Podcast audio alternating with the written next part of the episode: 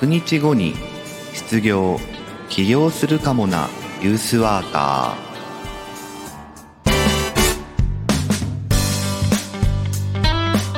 おはようございます。1月8日日曜日朝7時名古屋からお届けしています。ユースワーカー社会教育士の白川陽一白さんです。若者の成長や社会参画福祉働くことなどの日常生活全般に関わりながら居場所づくりや地域づくりなどをしたり若者のコミュニティや意思決定を支え彼らが社会の一員になっていく手助けをする仕事をしたりしています。はいおはようございます。えー、今日はですね昨日の続きの話をしようかなと思っていて。えー、まあ、街づくりということに関する話なんだけど、まあ、そのユースワークっていう、えー、今の自分の現場の力を使いながら、まあ、自分がお世話になっていた大曽根っていう名古屋市にある、えー、大曽根っていう地域に対して何ができるかなっていうことを、まあ、考え始めたというのが10年ぐらい前にありましたよって話をね、えー、昨日したんですが、えー、いろんな条件とかがうまいこと重なって、え、実践の土台というかね準備が整った、まあ、何が何をしていくかっていうのは決まってないけど、え、っていうところまで至ったのでさあって次どうしようか。最初に何しようかっていうふうに、えなったところで昨日は話が終わったんでした。え今日はその続きですね。実際に若者たちの力をどういうふうにこう、え入り口として作っていこうかっていうそこら辺のお話をしたいなというふうに思っています。えでは今日もよろしくお願いします。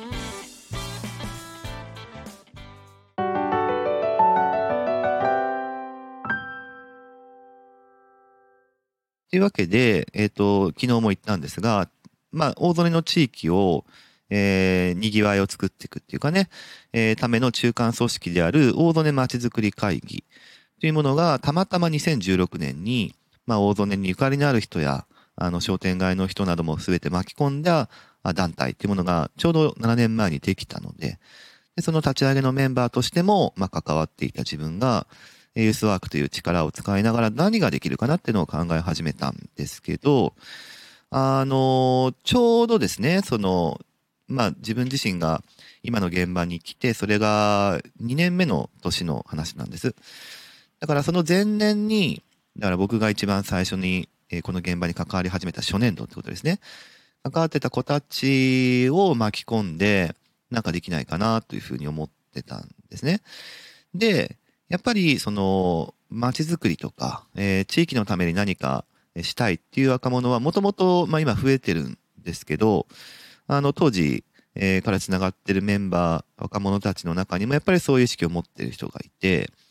で、ちょうどその、えー、街づくり会議が立ち上がった2016年に大学1年生で、かつ、えー、その大曽根の近くの大学の、えー、入学が決まっていて、で、しかもその大学は、えっ、と、学科に街づくりの学科があってて、で、そこに入学するってことが決まっていた、えー、あと数週間で、えー、あ、あ、もう、ん ?4 月、4月に、えっ、と、もうそこに行くっていうのが決まってる、まあ、高校生、高校3年生の子と、あの、たまたま繋がってたんですよね。で、これは、あのー、いいなと。いいなっていうのは、あの、その子のためにいいなっていうことと、大園にとってもいいなっていうことがあったんで、えー、っと、まあ、高校生の頃からその子、うちの施設利用してくれていたので、えー、っとですね、まあ、大学決まりましたと。で、大曽根の近くのここになりましたと。で、街づくりにずっと関心があって、そこで街づくりとかね、えー、いうことを学学びたいし実践したいと思いますと。えー、いうことを、まあ、もともと知ってたから。うん。で、あ、これはいい。ちょっと、じゃあちょっと、えー、入学祝いじゃないけども、えー、うちの施設、ちょっと来てよって。で、いろいろ話したいからさ、って言って。で、入学式がまだ始まらない4月の、もうほんと最初の、いつですか？もうほんと数日しか4月経ってない時にですね、まあ入学おめでとうと、えー、新生活だね、みたいな話をしながら、いや、大曽根っていう場所がね、っていう話をして、面白いとこなんだけどさ、って。まあ、こえー、昨日言ったような話ですよね。個人的にいろいろなお世話になってる人がいるだとか、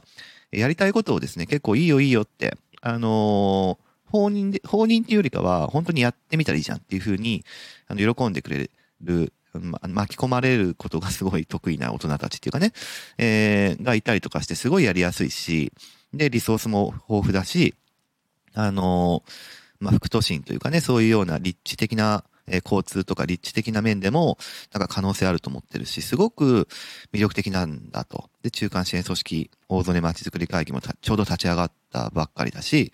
なんかね、いろいろできると思ってんだよねって言って。で、何が大曽根すごいかってさ、みたいな話とかを、あの、その子にですね、えー、施設の中で3時間ぐらいずっとお話をずっとしてですね。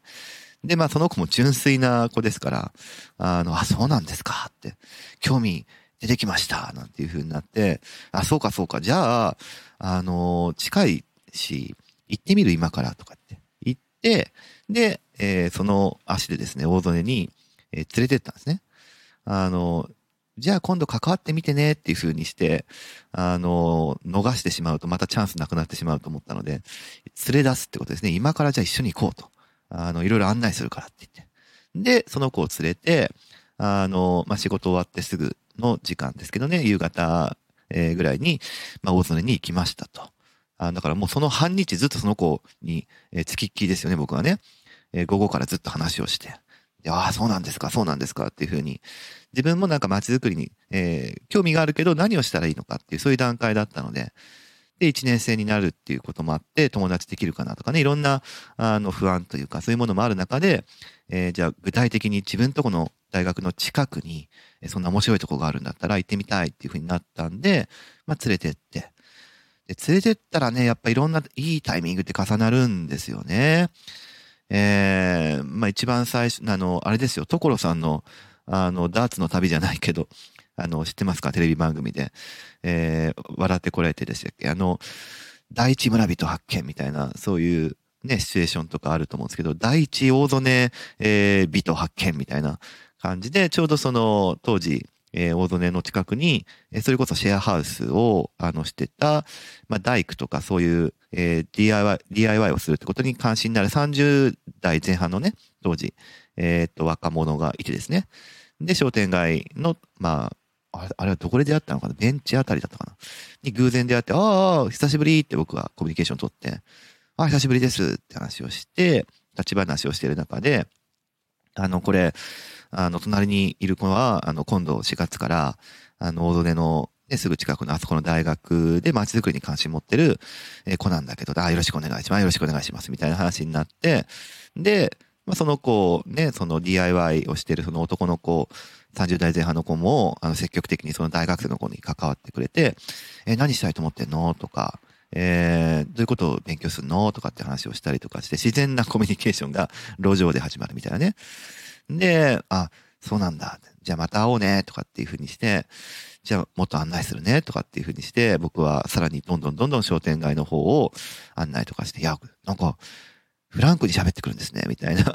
好印象ですよね。なんか街の人が普通に、えー、話しかけてくるみたいなね。RPG かよ、みたいな、そんな 感じなんだけど。で、まあ、あの、商店街だったり、街のいろんな、こう、人とかを、まあ、喋ったりとか、えー、まあ、面白い場所とかね、そういうとこに連れてっていきつつ、最終的には、まあ、当時商店街の近くに、えー、コミュニティカフェをね、やってた方がいて、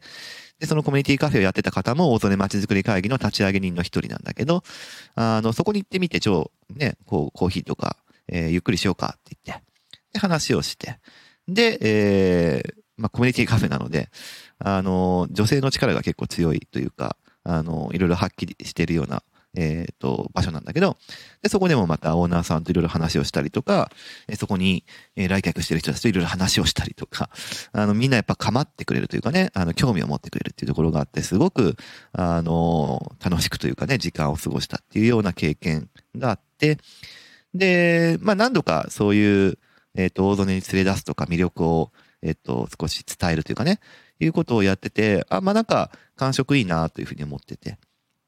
で、えー、これはやっぱりこの子を中心とした、まあ、仲間づくりね。やっぱり大学1年生になって、あの、当時ね、町、あできたばっかりの大学だったから、街づくりとかに全力で取り組む、えー、部活動とかサークルっていうのがまだ大学内に存在しなかったんですよ。で、これは、要は大学で何か自分が街づくりしたいと思っても、そのニーズを満たす一番最初の手段がやっぱ授業しかない。でしかもそれ、あの、教養科目とか、えー、深くつながるっていう、そういう授業じゃなくて、まあ、全体的に、えー、1年生なんだから学ぶというかね、そういうようなものなので、なんか実践したいなと思っても時間がかかるし、えー、どういうふうにしていけばいいのかっていうのに、大学のリソースだけ頼ってても難しいなって思ってたこともあったから、でこんなに、えー、近い場所に、え、実践できそうで繋がっても楽しそうだなって思う人がいるんだから、やっぱりいろいろやりたそうだったし、自分自身も、まあ、個人の思いとしても、ユースワーカーとしての思いとしても、えここの、え地域のために何かできることないかなっていうふうに思ったんで、ああ、いけるなと、その子を連れ出して思ったから、えー、一個事業を、えー、組み立てて、で、その事業に、えー、若い人たちとか、いろんな地域のリソース巻き込んで、えー、膨らましていくっていうか、充実させていくものをしようっていうふうに決意したのが、あの、その子を大曽根に連れ出して4月だから、あれはいつだったかな？もう7月には、えー、事業をやっていたんで、その後1ヶ月ぐらいで、えー、パパパーと事業のプロトタイプを作って、で、その子やその子の友達とかを誘ったり、商店街やいろんな地域、大曽根の地域のいろんなところから人を集めてっていうふうに、えー、事業を組み立ててやっていくっていうのが、えー、次のステップになっていきます。